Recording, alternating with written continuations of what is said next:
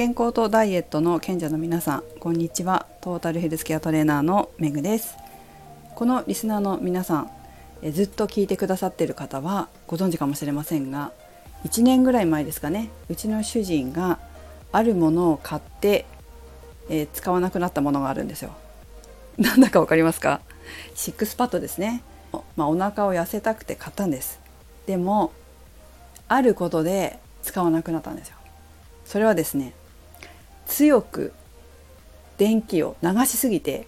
シックスパッドって大丈夫ですかね？知ってますかね？電気流してこう筋肉に刺激を入れて引き締めようっていう。知ってると思いますね。クリスティアーノ・ロナウドとかあとは七尾さんとか坂野牧野選手とかが CM とかしてる例のやつですね。テレビでも最近もやってますけど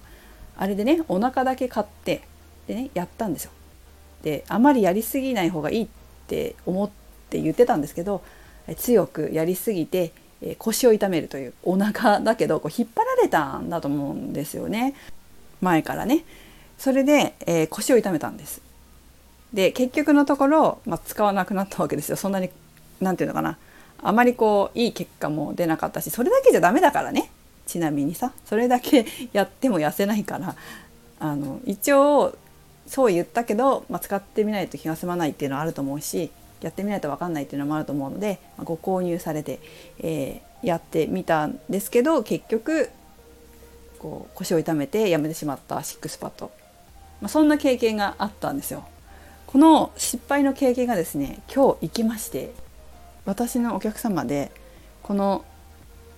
シックスパッドじゃないけどこのねこのメーカーのあるものを購入された方がいてで私がパーソナルやる時に、えもうすでに購入されて使い方教えてって言われたんですよ。でね、えー、夫の経験があったので私はもうね絶対にこれだけはやるなということをはっきりとしっかりと伝えることができたんですよ。それがねちょっと失敗してよかったなっていうところがね 今日あって面白かったんですけどだ からどんな経験もね、えー、生きるんだなと活用できるもんだなっていうふうに思います。ということで、えー、今日はねその生徒様にやってもねいいと思うしこれはあのちょうど、えーとリハビリ的な